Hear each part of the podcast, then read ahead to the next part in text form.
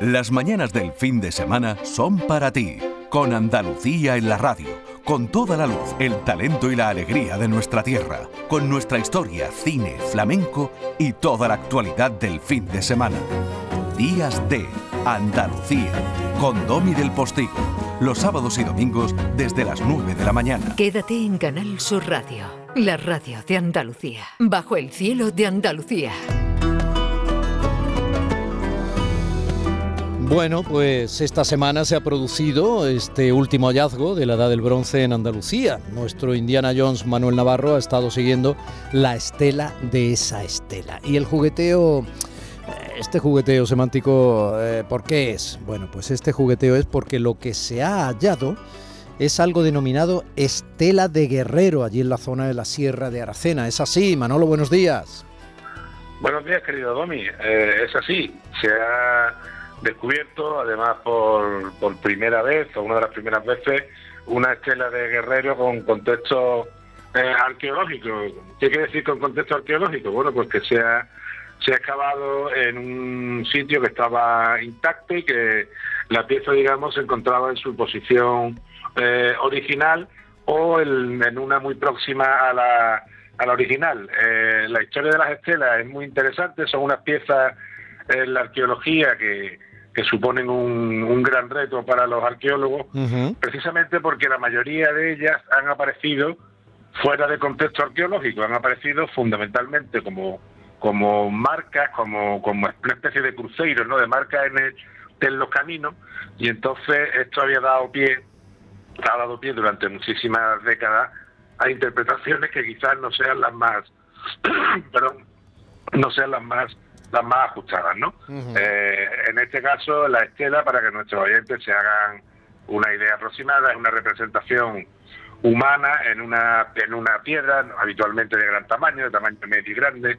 Las hay muy grandes, por ejemplo en Cerdeña, que tuvimos ocasión de visitarlas el año pasado. Sí. Hoy en España también, la estela de la Tegua, por ejemplo, que está en el Museo de Córdoba, el Museo Arqueológico, se puede ver y es una estela de, de gran tamaño, en la que se representa habitualmente un, individuo masculino con su panoplia, o bueno, o un individuo con su panoplia de guerrero, a veces incluso con el con un carro también, ¿no? Eh, se les ha dado una significación eh, desde pastoril hasta militar y bueno, el debate de la, de la arqueología eh, ha estado en eso durante, durante las últimas décadas. En, en Cañaveral de León, en la Sierra de Huelva, como bien dice, hace cuatro años eh, muy cerca de donde se ha excavado esta, eh, se excavó otra estela, en este caso una estela diademada. Se llama diademada porque aparece un personaje que sobre su cabeza tiene, bueno, pues como estrellitas, como si fueran de un halo, de una... Una diadema. De una, de nuestra, una, diadema, de estrellas, sí. Una diadema de estrellas, ¿no? Entonces, claro, el yacimiento de, de Cañaveral tiene, eh, por una parte, la estela con la diadema, y muy cerquita, aproximadamente a unos 4 o 5 metros, 3 metros y medio de donde apareció la otra, se ha excavado la estela de Guerrero. Y la estela que tuvimos la ocasión de ver cómo se levantaba in situ y de ver junto con los investigadores, con Leonardo García San Juan de la Universidad de Sevilla o con Marta Díaz de, la, de la Universidad de, de Durham, aunque bueno, ella es española, pero está trabajando en, Reino Unido, o Raquel o el resto del equipo, pudimos ver cómo ellos apreciaban directamente eh, toda la simbología del, del guerrero, todos los trazos que, constituyen esa, esa figura humana, con lo cual pues fue un momento eh, pues muy bonito, ¿no? En el, y tú llevabas un sombrero marrón. Y yo llevaba un sombrero marrón, efectivamente. Sí, es que te estoy viendo en fotografías de prensa y cosas de esto. Digo, adiós, ahí está Manolo.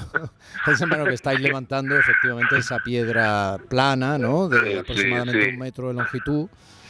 Sí, aproximadamente sí, pesada, ¿eh? Porque, bueno, yo que levantarte cuatro o cinco personas, las piedras siempre son elementos de gran de gran peso y totalmente de gran tamaño. Por eso, por eso en parte, por esa constitución de esa piedra, por eso está prácticamente intacta y por eso la estamos recogiendo. ¿Cuántos años? ¿Cuatro mil años después? Pues no es la datación exacta todavía, porque eh, bueno, han tomado eh, varias estoy, muestras. Estoy leyendo Edad del Bronce. Con distintas técnicas de edad del bronce, probablemente principios de la Edad del, del Bronce. Eso puede ser un 2000 antes de Cristo, un 1800, un 1600. Bueno, eh, por ahí se puede mover la cosa. Sí, puede tener 3600 años, 3800, 3200. Entre 3000 y 4000 años, si así yo creo que no nos equivocamos, podemos decir que que tiene la estela, que lo que tiene de interesante científicamente, que por eso insistimos mucho en que los contextos arqueológicos son claves, porque una pieza arqueológica fuera de su contexto pierde la información, se adultera, se, se contamina y ya no hay una información cierta que contrastar, porque la arqueología es historia de los materiales y los materiales hay que conservarlo bien, ¿no? Entonces, allí lo que tiene eh, fundamental es que está en una necrópolis, en una necrópolis que puede ser investigada eh, con criterios científicos, con criterios modernos, lo cual va a dar a la investigación eh, pues una información extraordinaria sobre cómo era ese mundo y quizá quizá apuntar al origen de esa de esas estelas que pudiera ser que tuvieran una, una finalidad funeraria, ¿no? Decir, que, que marcaran pues una tumba, un panteón. Como si fuera una especie de lápida, ¿no? Efectivamente, de lápida. Y ahí está dibujado, dibujado, pero claro, a cincel, bueno, con el cincel. Ahí está dibujado a cincel. Un personaje que tiene, sí. espada, arco, flecha, ¿no? Sí, y a veces fíjate que tiene un espejo. Sí. A veces en la estela los guerreros tienen un espejo. Y esto se ha debatido mucho y se, y se ha llegado a decir que es que el espejo era un elemento clave porque el guerrero se maquillaba para ir a la batalla, se maquillaba para la muerte de alguna manera, ¿no? sí, sí, sí, sí, sí. efectivamente, estoy leyendo que tiene espada, arco, flecha y espejo, es verdad. Sí, sí, el espejo aparece en bastantes de ellas y en la de Ategua, por ejemplo, en muchos de Córdoba se puede con bastante facilidad y, y, se, y el espejo se ha, se ha dicho que era, eh, bueno, pues que era por esto, ¿no? Porque era una preparación, de alguna manera, el, es el guerrero que se, se, pone su, su panoplia, se pone su traje que le da, que le otorga ese, ese grado dentro de la sociedad de guerrero y que va preparado eh, pues para la muerte arreglado. Sí, sí, eso se ha, se ha debatido y se debate sobre ello, ¿no? Es una cosa muy interesante, la verdad, ¿no?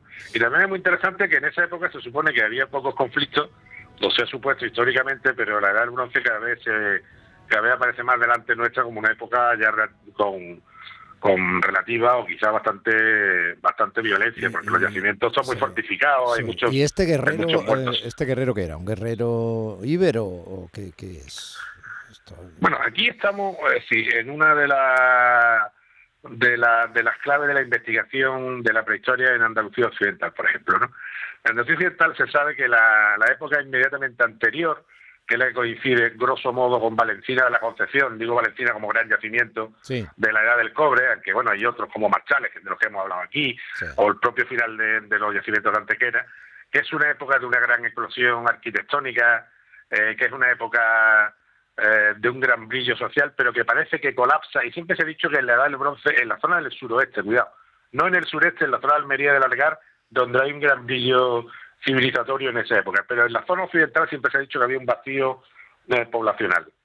Y precisamente esta estela, esta necrópolis, y también otro monumento del que vamos a hablar un momento, si te parece, que es el tolo de, eh, de la playa de los Caños de, Meca, ¿no? de Barbate, del Cabo de Trafalgar. que es un tolo? es un tolo de la, un tolo de la del Cobre, que es una tumba de, de corredor, como es la tumba del, del Romeral de Antequera. Eh, precisamente vienen a completar quizá ese espacio que se pensaba que en la edad del bronce había habido, según parte de la investigación tradicional, un vacío de población, es decir, la, la, civilización tan brillante la del cobre habría colapsado y habría quedado eh, un hiato sin ocupación o con una ocupación de muy poca densidad, pero ahora los nuevos datos de investigación, como esta necrópolis de, de Cañaveral de León, el tolo del, del tómbolo de Trafalgar, del, del cabo de Trafalgar, o un artículo sobre poblados de la Edad del Bronce con descubiertos con tecnología LIDAR, que sabes que son estos escáneres eh, que se hacen desde el aire, de los cuales ya hemos hablado en el programa algunas veces, y se han documentado en la zona precisamente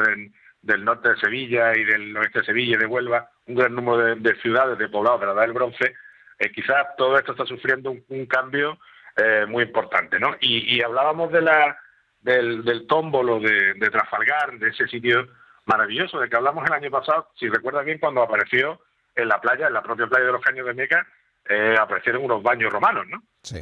Que tuvieron, aquello tuvo una imagen muy impactante, estuvo muchos días en los medios. Sí, hombre, hablamos de ello aquí, hablamos de ello aquí, claro. Sí, sí, hablamos, hablamos, La imagen es efectivamente impactante, son enormes, vamos, quiero decir que... Sí, sí, sí, las termas. Bueno, pues muy cerca de las termas, que también el año pasado ya habíamos visto el descubrimiento de una primera tumba de la edad del cobre, una tumba de mala del año pasado, que tenía unos ajuares eh, preciosos, con materiales eh, de fuera. Bueno, pues los investigadores de la Universidad eh, de Cádiz, entre los que estaban Darío Bernal, Eduardo Vijande y unos cuantos más, ¿no? que son investigadores excelentes de, Andalucía, ¿no? Lo destaco porque eh, me gusta que en la, creo que es interesante destacar que, el, que en la punta de la investigación arqueológica y científica pues haya equipos que son formados en nuestra universidad y formados por profesionales aquí, ¿no? Eh, que creo que es un elemento destacable porque a, así Andalucía, bueno, pues también brilla por otras cosas, ¿no? y, el, y este equipo tan bueno de la Universidad de Cádiz, que está haciendo un trabajo excepcional en toda la provincia y fuera también, ayudando en yacimiento aquí en la provincia de Málaga, como los de Aldales, eh, han trabajado en ese, en ese cabo de, de Trafalgar, que si recuerdas el año pasado ya hablábamos del valor histórico de los cabos, como eran sitios de culto, sitios de veneración de los antiguos. Y bueno, ellos han seguido prospectando en este cabo, que además es complicado porque aquello es un arenal. Bueno, tú conoces la playa perfectamente y, conoces el cabo. Y bueno, este año, hace unas tres, cuatro semanas, han dado con una eh, con otra tumba, con otros tolos, que son estos sepulcros megalíticos de, corredor, que tiene un corredor de entrada y una cámara circular que está justo, justo, justo, digamos, en, la parte más sur, en la parte de la punta de este cabo, que da justo al mar, ¿no? y, bueno, eso parece indicar que todo el cabo es una, probablemente una gran necrópolis de la, el final de la edad del cobre, principio de la edad del bronce, que es esta época que estamos hablando también de, de Cañaveral, ¿no? Que probablemente también pueda ser del, del final del cobre, el principio de la necrópolis, ¿no?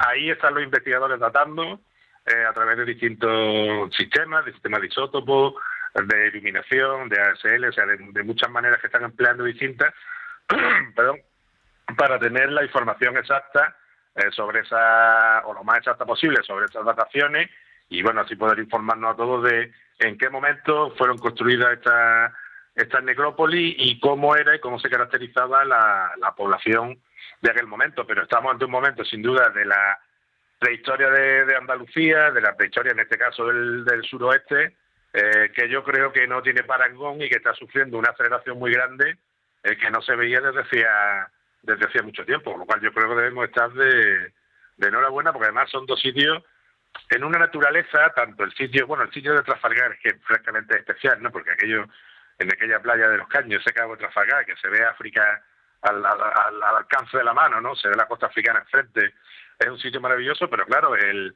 el bosque y el camino, que es un camino histórico también, probablemente un camino prehistórico también, donde está la necrópolis de Cañaveral de León y toda esa sierra eh, de, de Aracena, toda esa sierra de Huelva, que son realmente una maravilla de bosques autóctonos, de dehesas, de una naturaleza impresionante eh, por no hablar de jamón, que sabes tú que es un tema que nos gusta. No, no, no, ¿por qué no, por qué no se puede hablar de jamón?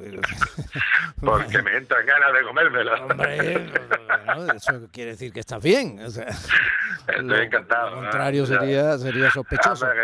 Anda que, un pitufito ahora, no vio que sentaría. ¿eh? No, el pitufito no lo va a entender eh, más de la mitad de Andalucía, pero bueno, el pitufito. Bueno, ¿Por qué, se, ¿por qué se quieren comer un muñequito azul de esos?